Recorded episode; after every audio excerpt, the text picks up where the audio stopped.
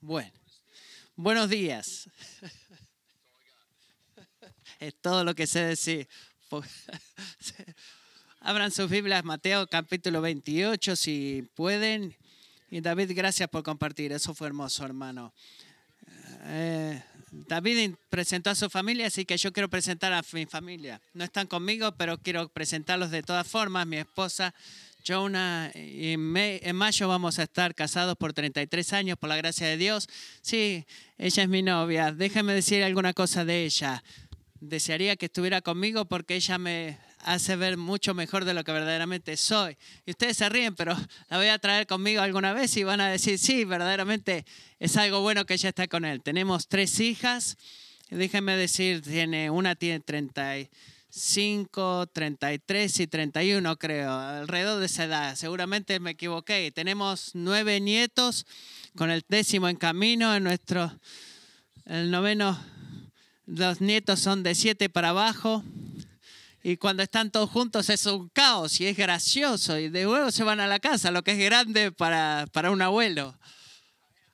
Bueno, tengo eh, que les pedí que hablen en Mateo 28 porque voy a tratar de predicar de ese pasaje de que encaja en su fin de semana de misiones y Mateo ha sido bueno en darme la invitación de poder venir y estaba ansioso de decir sí y ahora que he participado y aprendido de ustedes, pero quiero venir aquí y darle las gracias personalmente por su ayuda y compañerismo con Sovereign Grace como iglesia local. Eh, no quería mandarles un email, sino que quería venir, darle las gracias a los ojos eh, y decirles gracias, Kingsway Community Church, por ser un, un, miembro familiar fiel de Sovereign Grace. Y quiero decir eso generalmente. Déjenme decirles por qué le doy gracias a Dios como iglesia local.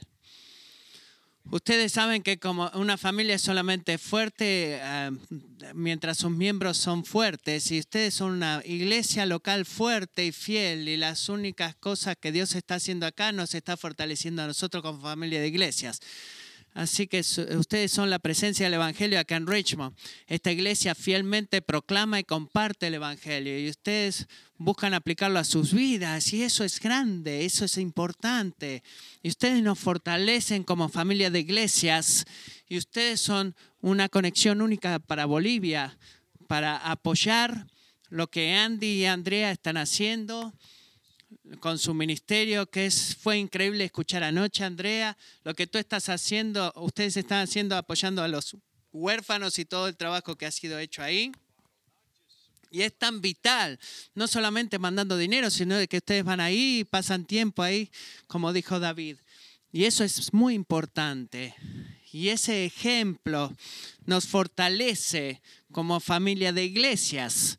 Su apoyo en lo que Josh y Lisa están haciendo en África. Es increíble ah, fue increíble verlo a Josh a las tres y media de la mañana en su tiempo y hizo un gran trabajo compartiendo y sus oraciones por ellos y apoyan a los Windows Meyer. Fue increíble ver a Fred Andona y su familia anoche. Y eso nos, los marca a ustedes como iglesia. Y su ejemplo, ustedes son un ejemplo para Sovereign Grace. Y ustedes nos fortalecen como familia de iglesias. Así que es por eso que quería venir aquí. Quería específicamente decirles por qué le doy gracias a Dios por ustedes y por qué ustedes son una parte vital de nuestra familia de iglesias.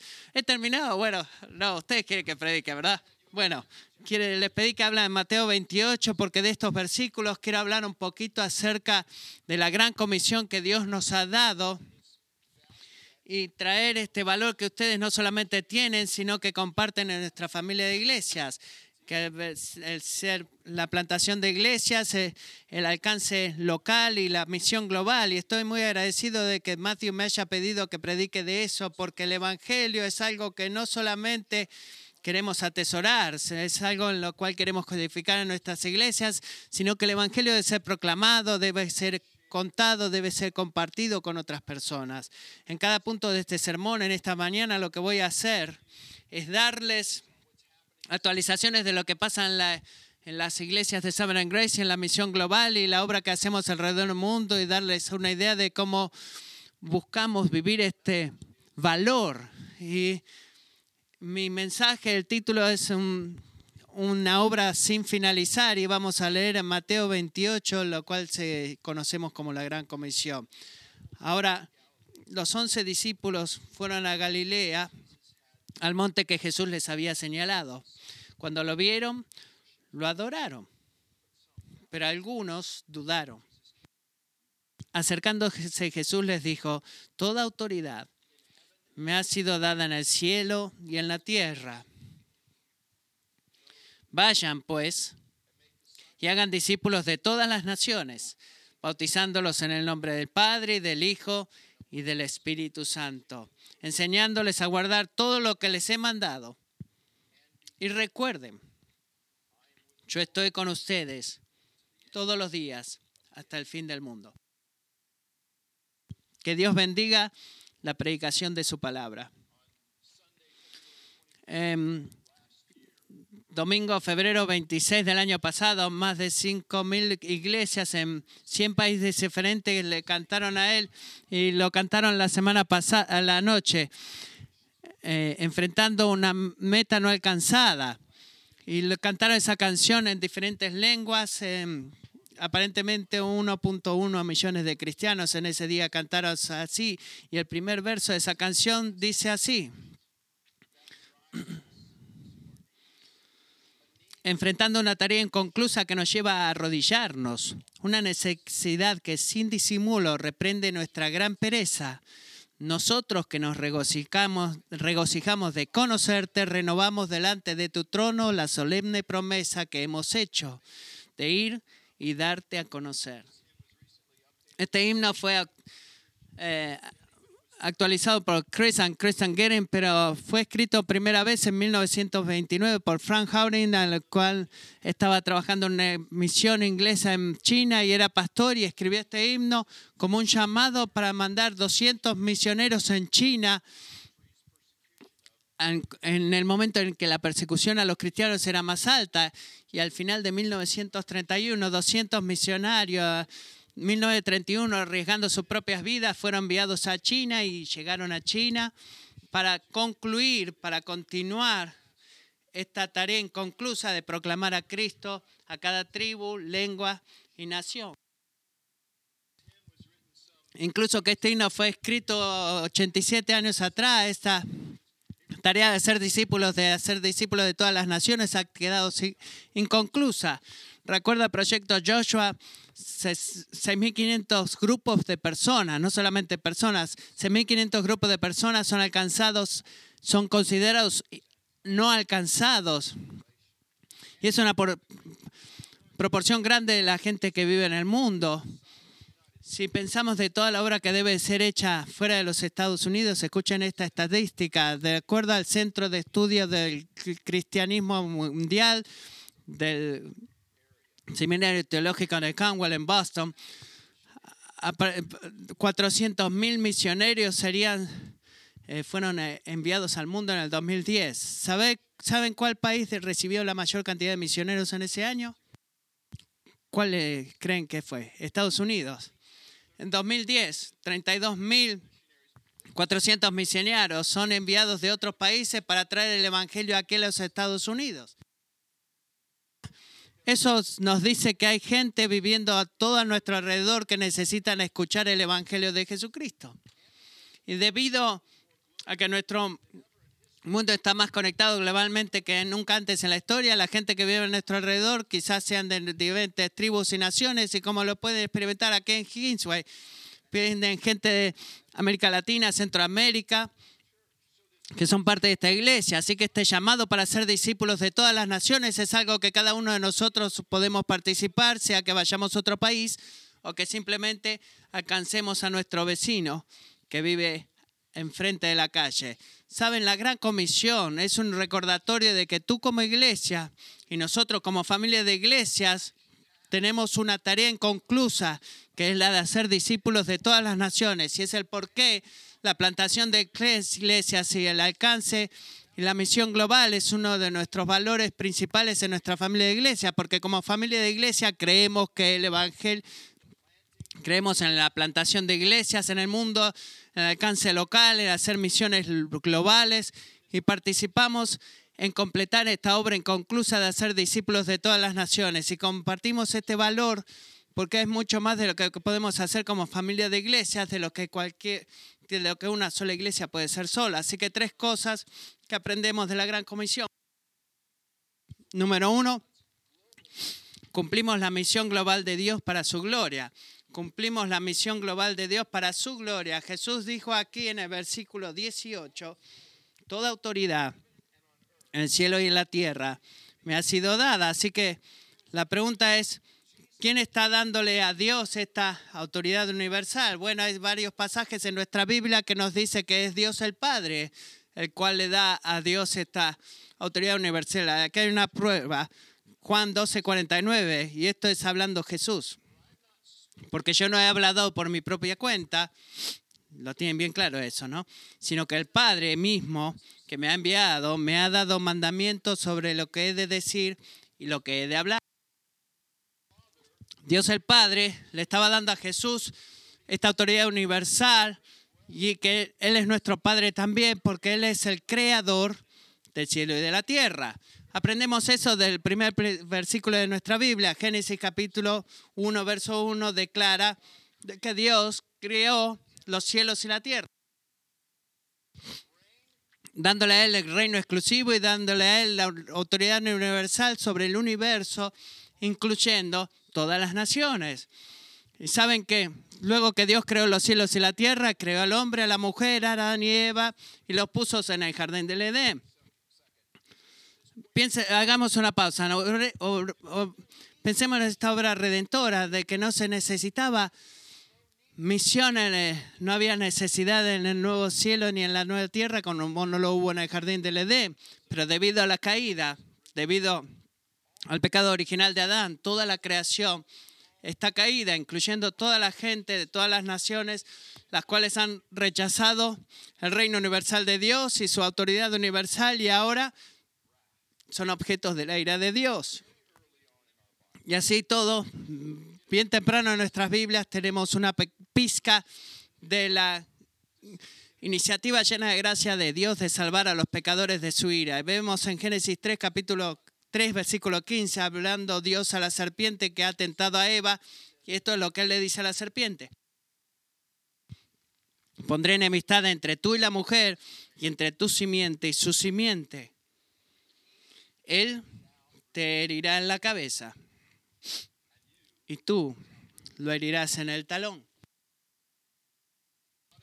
En otras palabras, Dios está anunciando que la herencia de, de Eva a través de la persona de Jesucristo va a vencerlo a Satanás en la cruz y lo hizo verdaderamente a la cruz. Así que en Génesis 3.15 vemos nuestra primera visión del Evangelio en toda la escritura y de Génesis 3.15 vemos una y otra vez el movimiento lleno de gracia de Dios para salvar a un mundo desesperado y en necesidad que está revelado a su autoridad y que es digno del juicio de Dios. Y este es mi punto, nuestro Dios es un Dios de misión, quien toma la iniciativa de enviar a los pecadores, gente como tú, y salvarnos de de la ira de Dios para cumplir el propósito de Dios de la salvación. Y la salvación está ofrecida a toda la gente de todo pueblo y nación. Es este Dios, el creador y el regidor del universo, el cual le dio a Jesús la autoridad universal y envió a Jesús y le dijo ahí, ve y busca y salva al perdido. ¿Lo ven? La misión no se origina con nosotros. La misión no fue la idea del hombre, la misión se originó con Dios y fue la idea de Dios porque comenzó, la comenzó él mismo. Su misión es nuestra misión. Y es una misión global con la intención de alcanzar toda lengua, tribu, nación con la buena noticia de Jesucristo. Que tu fin de semana de misión es una expresión de esa verdad, de que tú crees que esta es la misión de Dios en la cual tú estás involucrado. Ahora, sabemos de Apocalipsis capítulo 7 que el propósito principal de la misión a la cual fuimos llamados a completar es traerle gloria a Dios y adoración a Dios de gente de todas las naciones. Vamos al libro de Apocalipsis porque hay partes en las cuales nos ayuda a poder contemplar nuestro futuro y nos da estas imágenes de lo que vamos a disfrutar en el cielo. Y es grande, increíble leer estos versículos. Los leo y digo, oh ven Señor Jesús, no estás buscando y anhelando ese día. Esto es lo que vamos a disfrutar. Vamos a disfrutar una imagen de lo que vamos, vamos a ver una imagen de lo que vamos a ver disfrutar. Apocalipsis 7, 9, 10 y 12. Después de esto miré y vi una gran multitud que nadie podía contar. Detengámonos ahí por un momento. Piensa en esto. Si tú eres cristiano, o sea, aquí en esta mañana, si estás en Cristo, no anhelas ver ese día. Vamos a estar parados entre una, entre una gran multitud que nadie puede contar. Eso, eso solo te hace orar y decir, ven Señor Jesús. Así que mira la composición de esta multitud de todas las naciones, tribus, pueblos y lenguas, de pie delante del trono y delante del cordero, vestidos con vestiduras blancas y con palmas en las manos, clamaban a gran voz, la salvación pertenece a nuestro Dios que está sentado en el trono y al cordero. Y cayeron rostro en tierra diciendo, amén. La bendición, la gloria, la sabiduría, la acción de gracias, el honor el poder y la fortaleza sean a nuestro Dios por los siglos de los siglos. Amén. Ven la gran comisión. Amén. La gran comisión revela la misión de Dios y su propósito final es para que Dios solamente reciba la gloria y la adoración del pueblo de gente de todas las naciones. John Piper lo dice así tan simplemente y tan bien. La misión existe porque no existe la adoración. Está bien dicho, ¿verdad? Esencialmente, la misión existe porque la adoración no existe y es por eso que Sovereign Grace existe. Existimos como familia de iglesias para hacer que el Evangelio avance, el Evangelio de Jesucristo, esta misión global que Él ha comenzado en Génesis 3.15 y que continúa para su gloria en el presente.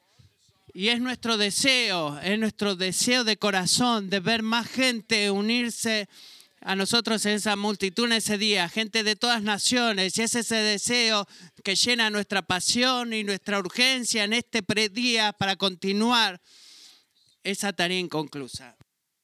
Así que lo que quiero hacer, quiero darle actualizaciones de cómo eso está sucediendo en Sovereign Grace. Cerca de dos años y medio atrás plantamos una iglesia en South Philadelphia, Iglesia de Cristo, fue plantada por Jeff Vetri, lo enviamos de Malton, New Jersey, y en el sur de Filadelfia plantamos de la iglesia. Eh, ¿Cuánta gente ha visto la película Rocky? Que corre en el mercado italiano y dice, hey, yo, Adrian, bueno, ahí está Jeff. Jeff está dos cuadras de donde esa escena fue filmada y para que tengan una idea de dónde está. Jeff, quien guía a la iglesia Life Crest, tiene un amigo que es CEO de una compañía biomédica en Filadelfia. Y yendo ahí, visitando a su amigo, este CEO le presenta a un joven llamado Jesse Butch. Jesse es un joven profesional buscando avanzar en su compañía, así que cuando Jeff fue presentado a Jesse, Jesse ni siquiera le dio la mano, caminó a su lado y como Jeff dijo, los pastores no pueden ayudar a Jesse eh, en esos momentos así, no fue su momento. Y todo el éxito que Jesse quería tener le dejaba vacío en su corazón. Y déjame contarle un poquito. Jesse dijo, quizás vaya a la iglesia y me haga sentir mejor, pero Jesse no se sintió mejor, se sintió peor cuando fue a la iglesia porque vio por primera vez y enfrentó por primera vez el pecador egoísta que él era y así todo siguió, siguió yendo traído a la iglesia para escuchar la proclamación del Evangelio y eventualmente Dios lo salvó. Dios le dio convicción de su pecado y Jesse se arrepintió y puso su fe en Jesucristo.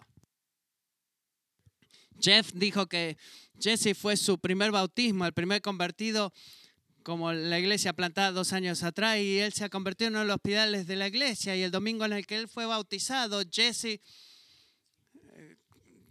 eh, recitó Corintias 3.8 que dijo, cuento todo como pérdida debido a la obra maravillosa de conocer a Jesús mi Señor. Hermanos, hermanas, eso es adoración. Y ahí mismo está la adoración. Un joven viviendo por sí mismo en el camino rápido que proclama que todo eso ha sido perdido eh, o es pérdida comparado con esa emoción de conocer a Cristo. Y eso es adoración porque solo Dios puede hacer ese tipo de obra. Solo Dios puede cambiar nuestros corazones de esa forma y volvernos hacia la adoración a Él. Y es por eso que plantamos iglesias, es para alcanzar jóvenes como Jesse, para que Dios pueda recibir la gloria. En el año 2015 creamos una región, eh, una región aquí como, como iglesia, creamos una iglesia en la región del Pacífico Este de, de Asia. Tenemos iglesias en India, Corea del Sur y Sydney, Australia y las Filipinas y adoptamos una iglesia con, llamada His Church y amo ese nombre porque suena como un nombre de Sovereign Grace, ¿verdad? Dwelling Church, guiada por Cornelio Nivo en Cebu City en Filipinas. Así que Nilo, lo llamamos así, Little Late Taylor, que es el senior pastor de la Sabran Grace en Sydney, dijo, quiero que Dave, quiero que vengas a Cebu, quiero que tú puedas enseñar acerca de la vida central en el Evangelio, el ministerio central del Evangelio. Voy a unir a 20 pastores que conozco en Cebu City. Y lo hizo eso el año pasado, en marzo. Así que nos reunimos por una semana, los 20 pastores estuvieron ahí el primer día y para el final de la semana eran más de 100 pastores en este evento. No sabemos cómo sucedió, eh, la mayoría estaría alrededor de pues, Cebu City, pienso. Pero bueno, dijo, si alguna de sus iglesias tienen parte de, interés en parte de Sovereign Grace, voy a volver aquí cuatro veces en los próximos 16 meses y voy a enseñar valores teológicos y los siete valores que compartimos y esas cosas. Déjenme saber si están interesados. Al final de esa semana, 22 iglesias 22 pastores dijeron, mi iglesia está interesada en ser parte de Sovereign Grace. Así que me reuní, eh, hablé por teléfono con Dave en abril y dijimos 22 iglesias, ¿lo puedes creer? ¿Qué vamos a hacer? Y yo le dije, no tengo ni idea lo que vamos a hacer. Tú has creado este conflicto o este lío y ahora tú quieres que yo lo arregle, así que oremos. Así que adoptamos una iglesia en Bajó al final del año pasado, una de las iglesias con la cual nos habíamos relacionado por un tiempo y necesitábamos sabiduría en esa idea. Y les voy a contar esta historia porque David conocía a estos eh, amigos. Hay tres estudiantes que vinieron de Jamaica y están ahora con David entrenándose en el colegio pastoral y es su intención, luego de un, interinato en los próximos años, plantar una iglesia en Kingston, una iglesia de Summer Grace. Lo que si no saben nada de Jamaica, tiene una iglesia pentecostal rica, pero no hay ninguna doctrina reformadora que se ha enseñado. Ellos piensan que cuando planten una iglesia, quizás será la segunda o tercera iglesia que enseña doctrina reformada. Así que oren por esa plantación de iglesia en Jamaica si quieren. Y le cuento estas historias para motivarlos, que debemos continuar esta tarea incompleta de, completar la misión global de Dios y que el propósito es que Dios reciba la gloria. Segundo, hemos sido enviados por Jesús para declarar con su buena noticia. Así es interesante ver que Mateo comienza su evangelio de una forma muy especial, muy diferente de algunos otros escritores del evangelio. Miremos Mateo 1.1, libro de la genealogía de Jesucristo, hijo de David, hijo de Abraham.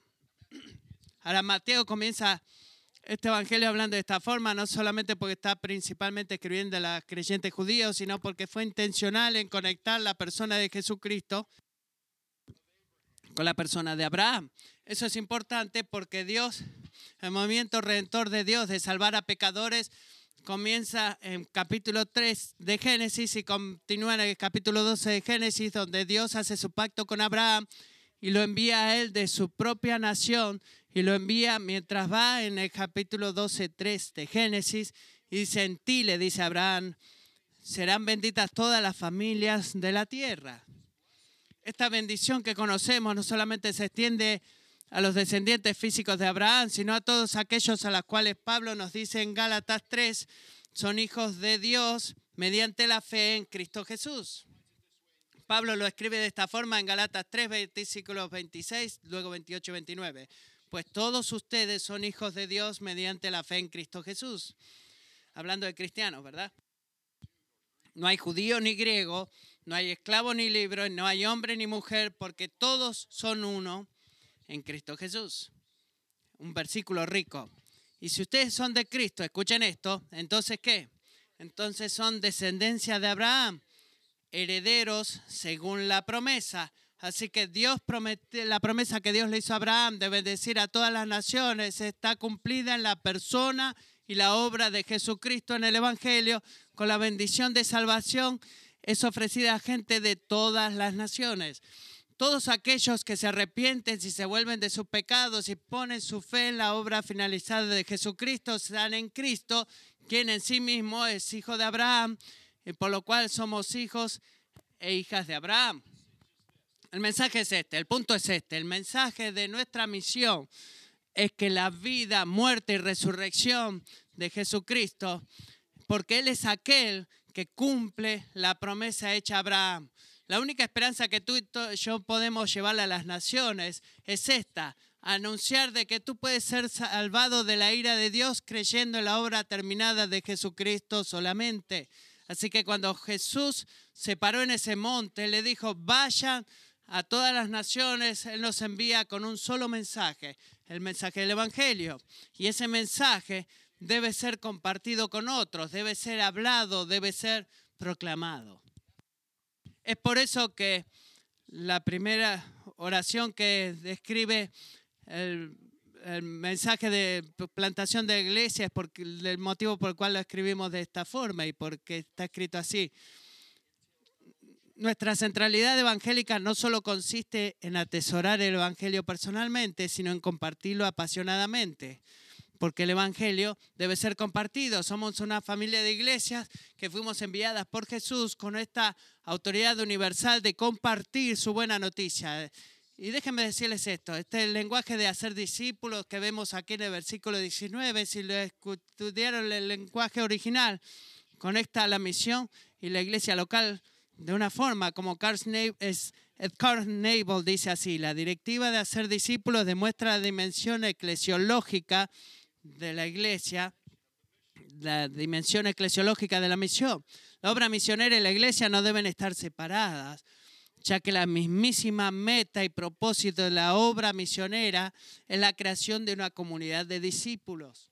Es por eso que ustedes son la presencia del Evangelio aquí en el área de Richmond y por eso es tan importante, porque la misión local y global sale de la iglesia local y guía a la plantación de nuevas iglesias para formar nuevos discípulos, una comunidad de discípulos, los cuales como discípulos van a madurar en Cristo. Ustedes son el alcance local del Evangelio acá y las obras, cosas que están haciendo en Bolivia, en África, alrededor del mundo y en su compañerismo en plantar iglesias alrededor del mundo. Eso es lo que significa proclamar y eso es lo que estamos proclamando y llevando la nueva noticia de que debe ser compartida. Así que déjenme contarle algunas historias de cómo eso está sucediendo en Sovereign Grace. Como un año y medio atrás estaba en Grace Church, en Pure, Arizona, es el noroeste de Phoenix. Fue plantada como siete años atrás por un hombre llamado Chris Dawkinson y se reúnen en una iglesia, así que al final de la reunión, luego de haber predicado, están limpiando y tú han hecho eso históricamente de esta iglesia, de sacar las sillas y ir dándole la bienvenida a jóvenes y conocí a un joven llamado Robert y dije, Robert, ¿cómo has llegado aquí? Y él dijo, bueno, soy parte de esta iglesia porque un amigo mío llamado Nino, trabajamos en el mismo lugar y lo conocí. Y dice, ¿tú conoces a Nino? Y había conocido a Nino el día anterior porque Nino es líder de Community Group en esa iglesia y Nino es un sirio nacido en Irak que vino a los Estados Unidos para ser salvo. Y él y su esposa estaban eh, encendidos con Cristo y trabajaban en el mismo lugar que Robert. Y se hizo amigo de Robert. Después de un tiempo le dijo, Robert, que te gustaría leer Biblia conmigo. Y Robert dijo, bueno, sí lo haría. Así como comenzaron a reunirse, creo que semanalmente antes de venir a la iglesia para leer la Biblia y empezar a leer el Evangelio de Juan juntos. Y Nino dijo, Robert tiene muchas preguntas y tenía mucha resistencia hasta una mañana. Y esto, lo que Robert me dijo, esta historia en lágrimas. Y dijo, bueno, llegamos a Juan capítulo 15. Es el lenguaje del cuerpo de Cristo, ¿verdad? Y cuando estaba sentado en el auto del Nino a las 7 de la mañana, llegamos a Juan 15 y, me sentía convicto por mi pecado. Y le dije a Nino, soy un pecador, ¿qué es lo que voy a hacer? Y Nino de vuelta compartió el Evangelio con él y en ese momento él oró para confesar su pecado y recibir a Cristo como su Salvador. Y, y creyó que era salvo en ese momento y desde ese momento él ha sido bautizado y él es miembro de esa iglesia. Ese es el motivo por el cual plantamos iglesias, hermanos y hermanas, para alcanzar gente como Robert. Y muchas veces gente trae gente de Siria para hacer eso. Estamos globalmente conectados. Estamos plantando una iglesia en Manchester, New Hampshire. Si conocen algo de New England, estamos plantando una en Manchester, New Hampshire, y la otra cerca de Boston el puerto de Boston. Y esta iglesia, King Cross, fue plantada por Jacob Young y me envió un email en el 29 de diciembre que quiero compartir con ustedes que dice, Mark ha sido un gozo ser compañeros del Evangelio y ver todo lo que Dios está haciendo. Y ellos comenzaron en abril del año pasado, no, todavía no hace un año. Dice, este año no solamente Dios, no solamente está plantando a King Cross, sino que por su misericordia también Él ha usado nuestro comunidad para guiar a uno de nuestros amigos a la fe en Cristo, un hombre llamado Love Me. Él estaba muerto de su pecado y ciego por las mentiras de Mahoma, perdón. Él era musulmán y él ahora estaba recibiendo nueva vida y nuevos ojos en el Señor Jesús. Nuestro compañerismo en el Evangelio con Sabra Grace ha sido un, un componente funcional para este trabajo y quiero compartir eso contigo, Mar, para celebrar lo que Dios está haciendo. Y es debido a esa plantación de iglesia y la gente lo que esa iglesia estaba haciendo, que era contar acerca de Jesús. Y es por eso que Dios, Jesús nos mandó para hacer lo que tenemos que hacer. Hermanos, hermanas, que este fin de semana te afecte. Que tú te vayas diciendo, Señor, dame oportunidades, dame más oportunidades para compartir el Evangelio con los no creyentes. Tercero, aprendemos de la gran comisión. Hacemos discípulos dependiendo del Espíritu Santo. Vemos eso en los versículos 19 y 20. Vayan pues y hagan discípulos de todas las naciones, bautizándolos en el nombre del Padre y del Hijo y del Espíritu Santo, enseñándoles a guardar todo lo que les he mandado. Y Jesús dice, y recuerden, lo que quiere decir como, hey, présteme atención, hey, escúchenme, lo que voy a decir es importante. Y recuerden, yo estoy con ustedes todos los días hasta el fin del mundo. Ahora, esas palabras nos reconfortan, ¿verdad? Esas palabras nos dan el derecho delante de Él y y aunque se ha ido de físicamente, Él nos ha prometido que siempre estará con nosotros mientras vamos y hacemos discípulos. Vemos el versículo 20, que es un punto de, que apunta al día de Pentecostés. Pentecostés, perdón, cuando el Espíritu Santo llenó a los apóstoles en el aposento alto y una vez que recibieron el Espíritu les dio poder para ir a ser testigos para, para predicar de Cristo. Y luego de eso Pedro predicó un, sermón increíble en el cual 3.000 personas fueron salvas ese día. Así que necesitamos poder para ser testigos de Cristo. Jesús nos dice eso en Hechos capítulo 1 antes de su ascensión. Y Lucas lo dice de esta forma, dice Hechos 1.8, pero recibirán poder cuando el Espíritu Santo venga sobre ustedes y serán mis testigos en Jerusalén, en toda Judea y Samaria y hasta los confines de la tierra. Jesús nos envía y Él está siempre con nosotros, llenándonos con el Espíritu Santo para ser testigos.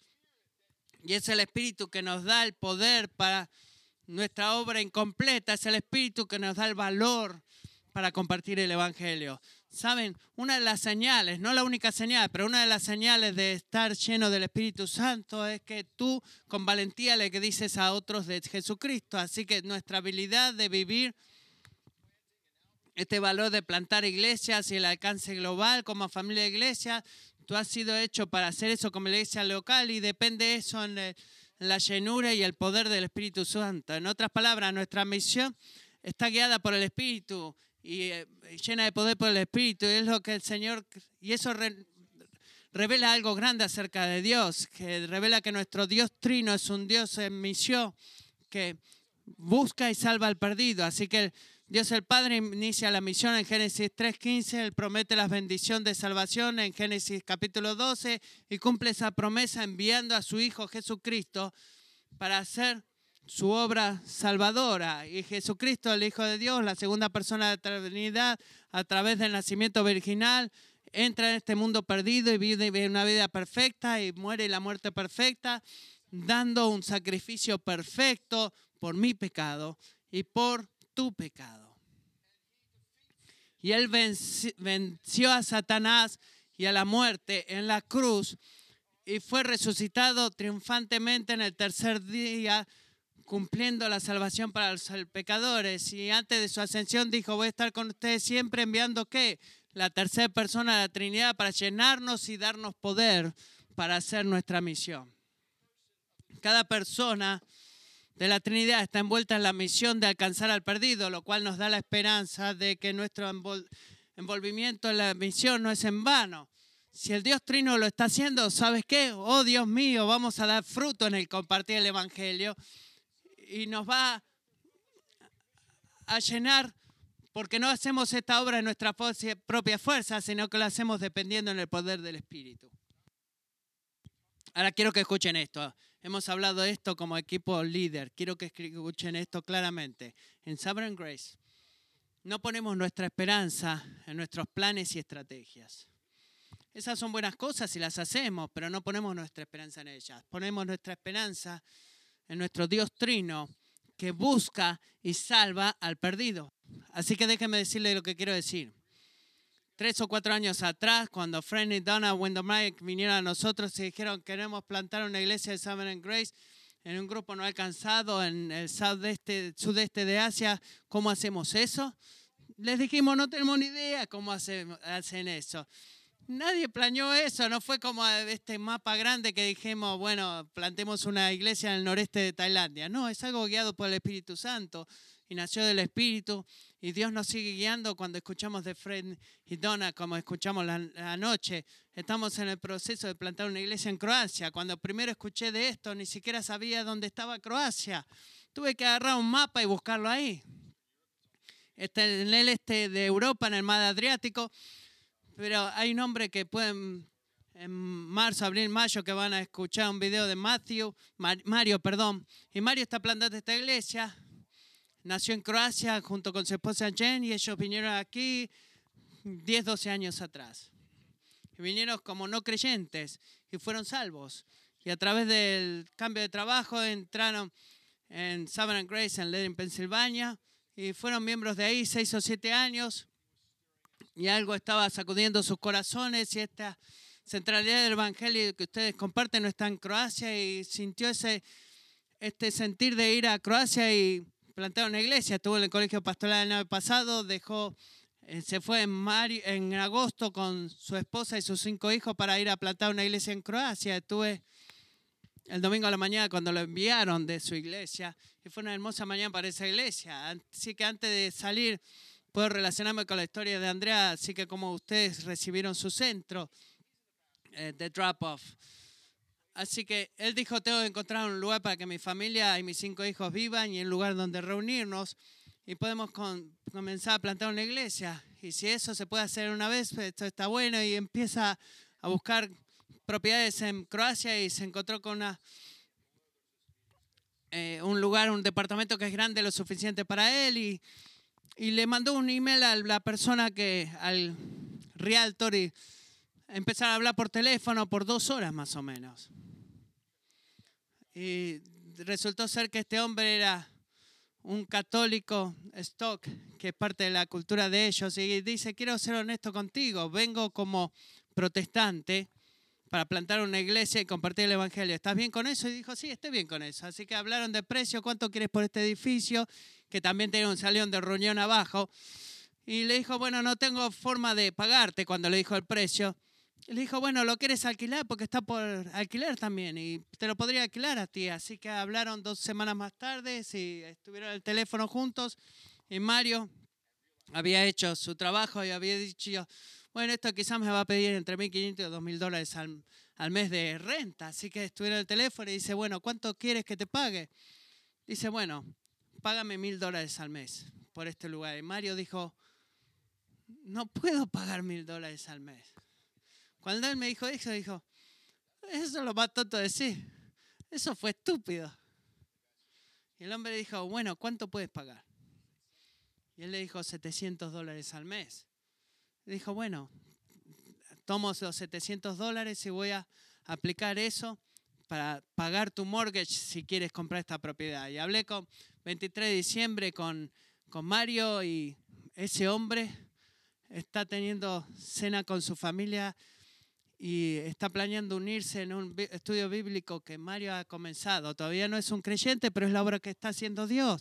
Y también me dijo en Skype que la gente, la gente en Croacia quiere salirse, quieren venirse para acá porque la vida sería mejor, porque la economía de ellas es una economía socialista. Así que él hizo lo opuesto y la gente le pregunta, ¿por qué has vuelto?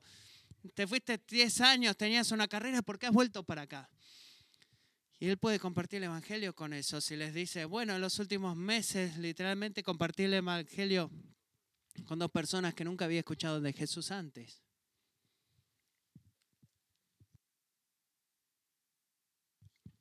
Que Dios nos dé esas oportunidades en Sovereign Grace, ¿verdad? Y se dan cuenta más y más, incluso acá en los Estados Unidos, hay gente que se mueve, mueve de diferentes naciones para acá y que nunca escucharon de Jesús antes. Compartí todas estas historias porque no podemos planear eso. No somos tan buenos. Yo no soy tan bueno. Tú no eres tan bueno. Pero el Espíritu lo es. El Espíritu Santo te va a guiar. El Espíritu Santo te va a dar el poder. El Espíritu Santo nos va a ayudar a completar esta tarea incompleta. Y eso es donde está nuestro valor en la continuidad significa que somos carismáticos y es donde está nuestro, nuestra continuidad en numerología o como lo que sea que quiso decir. Es que somos una familia de iglesias que creemos en la obra del Espíritu Santo y creemos que la obra del Espíritu continúa hoy y los dones han sido dados. Y otra expresión de los dones, dones usados es que el Espíritu nos da el poder para ser testigos para Jesús. Así que en esta mañana, si tienes alguna duda, si tienes algún temor o, duda de compartir el Evangelio, detente en ese momento y pídele al Espíritu que te llene, pídele al Espíritu que te dé el poder. El Espíritu de Dios está ahí y Él va a darte palabras mientras tú valientemente compartes el Evangelio de Jesucristo. Nuestra tarea inconclusa depende del Espíritu y, y, es llena de poder por el Espíritu. Así que déjame terminar con esto. En ese el Evangelio de Matthew tiene algo interesante. El Evangelio de Matthew termina en un triunfo y una expectativa. Una nota de triunfo en el sentido de que Jesús dio estas palabras luego de su muerte y resurrección, donde Él decididamente venció a Satanás y al pecado y a la muerte. Así que estamos parados en este monte en Galilea delante del Dios triunfante, el Salvador triunfante, y Él nos manda con su autoridad universal. ¿Y a dónde nos manda?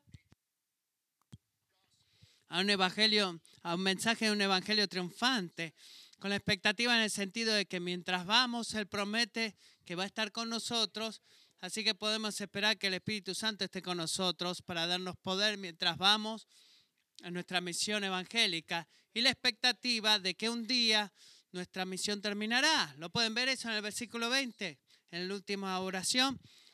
Y recuerden, yo estoy con ustedes cuando todos los días hasta el fin del mundo. Va a llegar un momento, hermanos y hermanas, cuando Jesucristo retornará y Él juzgará a los vivos y a los muertos. Y en ese día este mundo terminará y Jesús volverá y va a anunciar que haré todas las cosas nuevas y va a traer con él mismo los nuevos cielos y la nueva tierra y la nueva era comenzará.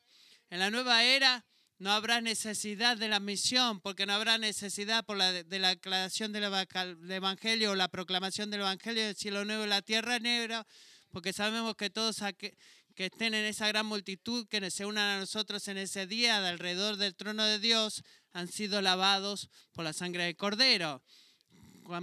Como dice la canción, la salvación le pertenece a Dios, quien está sentado en el trono y delante del Cordero. El resultado de nuestra misión de hacer discípulos de todas las naciones es la adoración a Dios solamente, la adoración para siempre por aquellos que han sido salvados a través del Evangelio de Jesucristo. Así que que esa visión eterna nos dé la expectativa de que habrá un día en el cual nuestra obra inconclusa será terminada y que esa visión eterna, dejemos que eso nos afecte, hermanos y hermanas, para que con urgencia y compasión tú tengas un propósito como iglesia, como iglesia local y tenemos un propósito como iglesias locales para dar nuestro tiempo, nuestra oración, nuestro dinero nuestros recursos para ser discípulos de todas las naciones mientras alcanzamos a nuestros vecinos y, y naciones con el Evangelio de Jesucristo. Y mientras vamos, creamos que el Salvador triunfante estarán con nosotros, ayudándonos con el poder del Espíritu Santo para traer el Evangelio a muchos de aquellos que nunca escucharon antes de Jesús.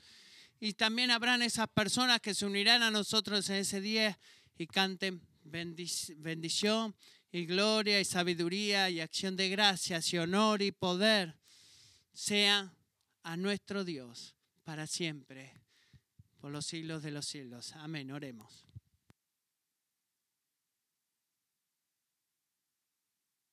Señor, gracias por llamarnos no solamente para una obra que no merecemos hacer, sino que es una obra grandísima, porque revela nuestra necesidad de ti. Así que quiero orar por cada creyente aquí, que tú lo llenes con tu Espíritu Santo ahora. Que tú les des fe, Señor, para compartir el Evangelio que tú les des poder y valor y, valentía. Mientras estaba preparando en esta mañana, creo que esa es una de las formas en las cuales el Señor quiere que ore, que algunos de ustedes acá son mm, no tienen mucha fe de compartir el Evangelio o no quieren compartirlo. A mí me pasa eso a veces, te falta valor, eh, tienes temor. Creo que el Señor va a cambiar eso en tu vida. Así que oro por quien sea esa persona, Señor, que tú lo llenes en particular con tu espíritu, le des valor, le des valentía y palabras y ahora les des la oportunidad para confiar en ti. Señor, oro que tú uses a Kingsway Community Church en esta área de Richmond y en esta área de Virginia para alcanzar a mucha más gente para Cristo, pero no solamente aquí, Señor, sino alrededor del mundo Señor, podrías continuar usándolos en Bolivia y en África, en Tailandia, incluso nuevas oportunidades que vengan en su camino.